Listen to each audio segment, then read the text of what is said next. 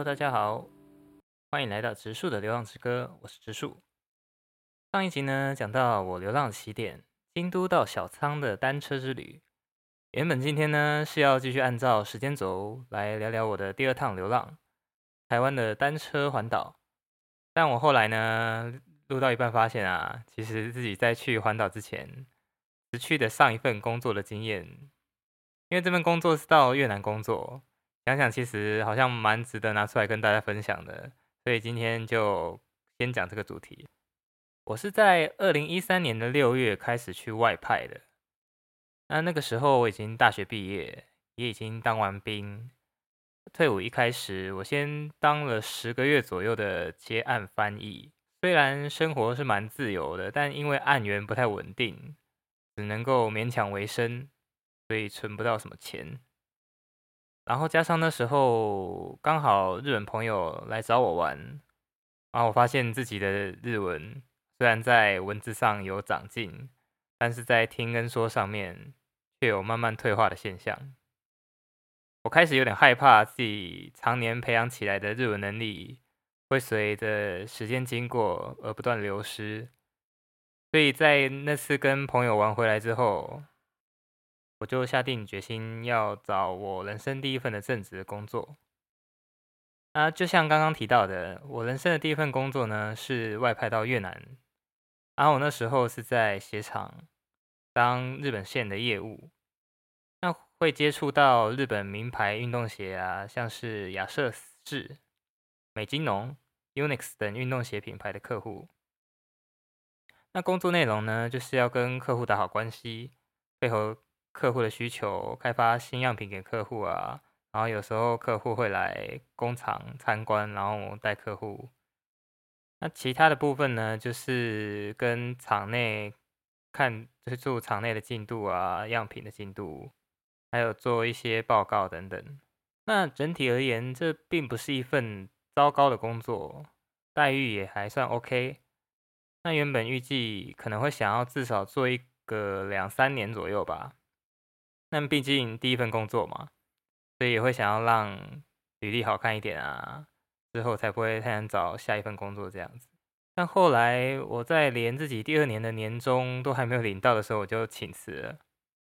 那当时为什么会这么急着要离职呢？我觉得有蛮多原因的。那其中一个原因是因为饮酒文化。我那份工作的职务是业务，那我任职的公司是传统产业。那传产，那传统产业的应酬文化其实还蛮根深蒂固的。明明我们的客户也没有常常找我们去喝酒，但我们公司很喜欢找各种名目啊去应酬，很习惯用这样的方式去跟客户或者是自己的同事拉近关系。那当时我还年轻嘛，我个性上不太服输，被别人邀酒的时候不会拒绝，也会想要展现自己豪迈的一面。会求表现啊，所以我在到职的时候很用力的在适应这个自己其实很讨厌的饮酒文化。但那时候往好处想的话，是我酒量进步非常多。我永远记得我一开始去中国出差学习的时候，被同事灌了三支啤酒，就跑去厕所吐。但到了越南磨练了一年多，最后离职的时候。那前一晚，前一天晚上跟同事喝，然后自己一个人一整晚喝了大概将近一箱的啤酒。我 现在想起来都觉得，真真的时候那时候真的很夸张。但是那时候就想说跟他拼了就对了，因为想说那那天反正这就是最后一天了。那天那天那晚的我没有极限，但也因为这样常常逼自己配合应酬，长期下来对身心的影响其实蛮大的哦。因为以一个业务来说，我 并不是特别能言善道的人，只是跟人交朋友这件事情还算做的可以吧，也懂得给人面子，但结果就是自己会逼自己去喝，然后喝开了也就不会怕生，但是很惨的就是到隔天就会宿醉，然后就会很痛苦，觉得不能好好上班。那除了工作应酬之外呢，我当时有遇到一些事件。有让我改变了一些观念跟想法，所以才提早决定要辞职。一件事情是我在去完一个半月中国实习之后，就外派去越南开始正式的工作。那一开始为什么要先去中国实习呢？啊，这边我想要讲一下，就是我们公司是传统产业嘛，要赚取利润，很重要的一个方法是取得便宜的人工。但从一九九零年代开始，台湾就因为七零年代、八零年代的经济起飞，然后那时候人均的薪资就大幅上涨嘛。那薪资的大幅上涨，就产生了制造业大量外移的情况。那再加上中国在一九八八年的时候公布了鼓励台商来投资的规定，所以就促进了工厂大量移往中国大陆的这个情况。那到了两千年过后啊，中国经济开始整个起来嘛，人均的薪资也不停上涨，那台商就慢慢开始把战场推移到下一个便宜薪资的国家。那那个时候就是因为越南人很多。然后薪资又很便宜，所以就开始，其实不止中，就是不止台湾啦，就是蛮多国家都开始把重心制造业的重心移往越南。那这当中当然有许多好坏的面向可以探讨。那如果只看好的一面的话，是那些薪资比较低的国家能够因此不断提升经济实力，慢慢脱离贫困的生活。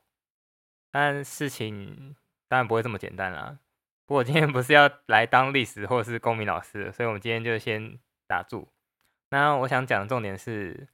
我当时看到工厂里的那些员工们很辛苦的重复着作业，但是却只能从中赚取微薄的薪资。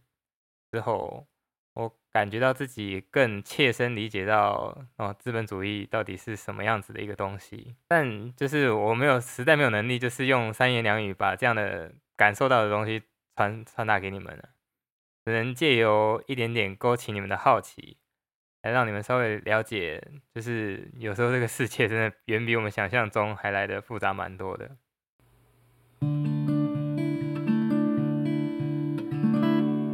Fly me to the world。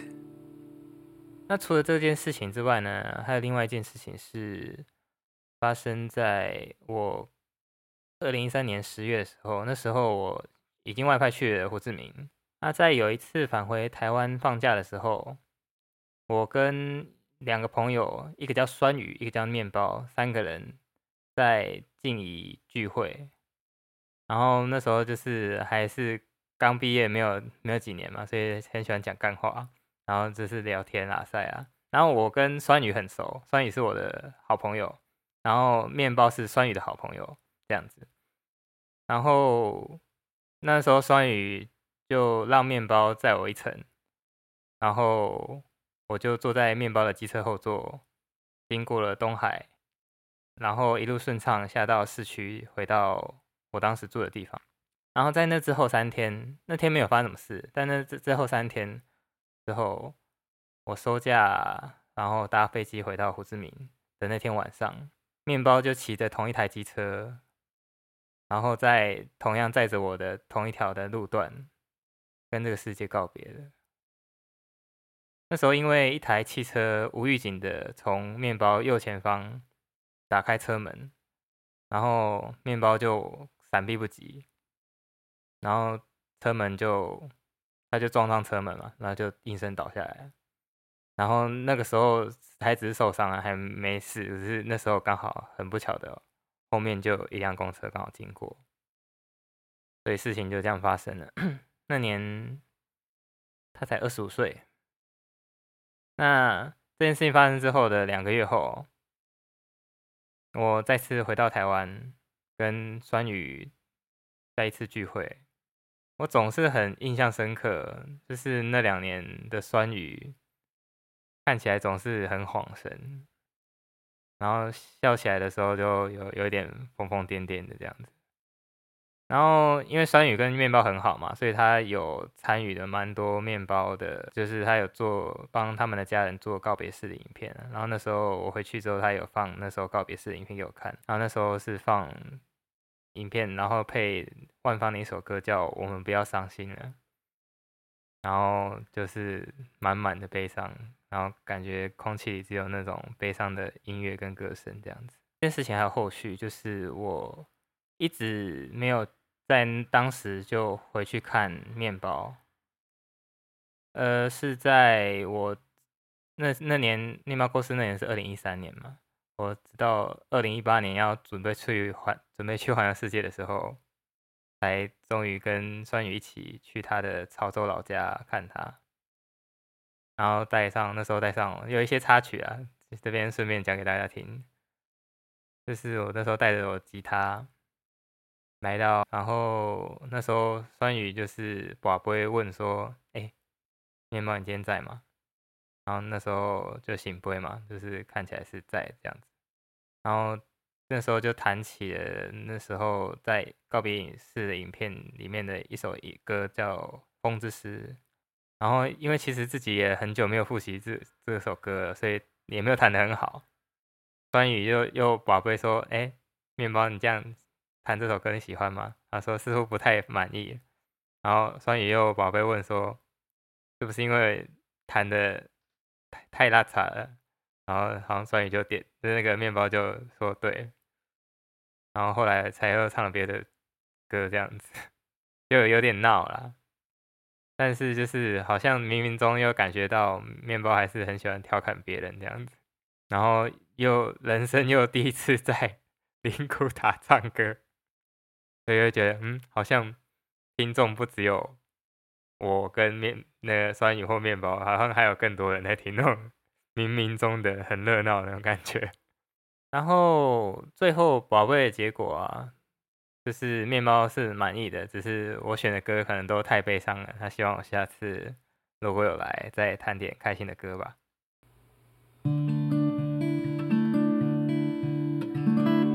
植树的流浪之歌。好，然后回到刚刚我讲一开始有讲说，我想要辞职的一个原因是因为饮酒文化嘛。那饮酒文化是因为我那时候就是喝了一年下来，发现自己脸色差了很多，然后身体好像就慢慢开始烂掉了。也那时候也没有特别认真在运动。不过那时候有一个很大的心灵支柱，就是。下班回宿舍练吉他，而且那那时候我还在台湾买了一套录音设备，然后特地从台湾买，然后特地从台湾搬去越南。但是很不幸的，那时候只用了三个月，就因为遇到越南的排华暴动，然后就因为暴动关系呢，他们都来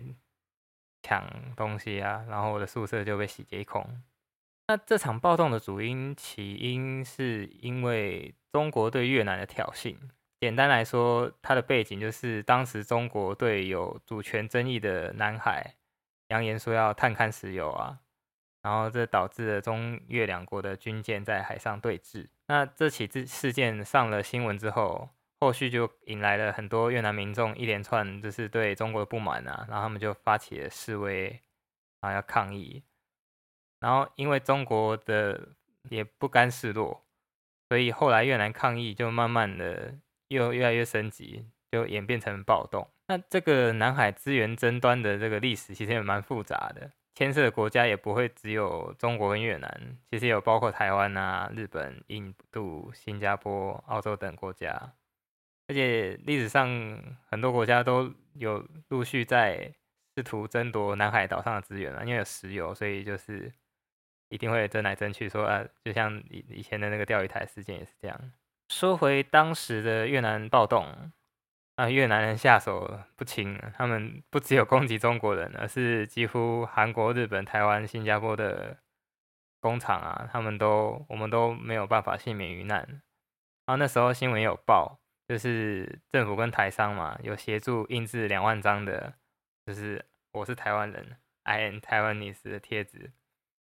然后设法让台湾人可以顺利澄清自己的身份啊，然后脱困啊，就是不要受到这次的暴动的波及。说实在，越南人那时候没有管那么多，工厂依旧就是不分青红皂白的砸。那会有这样的状况，其中一个原因是，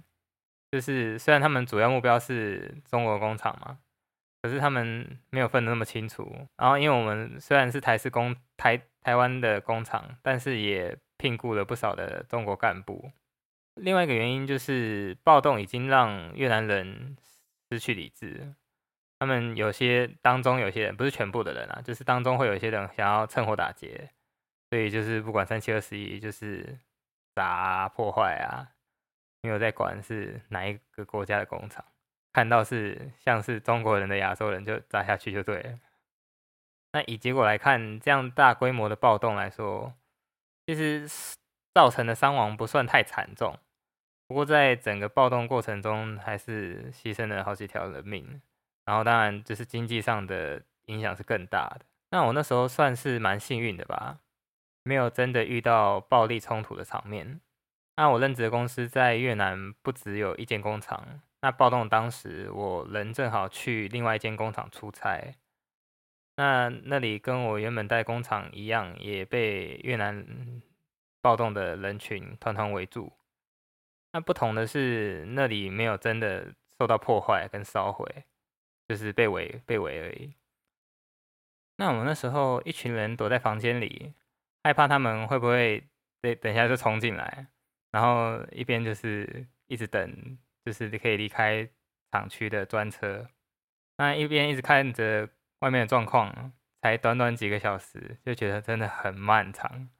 因为那时候没有办法保证自己人身的安全嘛，外面有很多人就是包围着我们，直到感觉。越南人抗议的那个风头慢慢过去，就是他们好像没有一直整个围住之后，我们有顺利的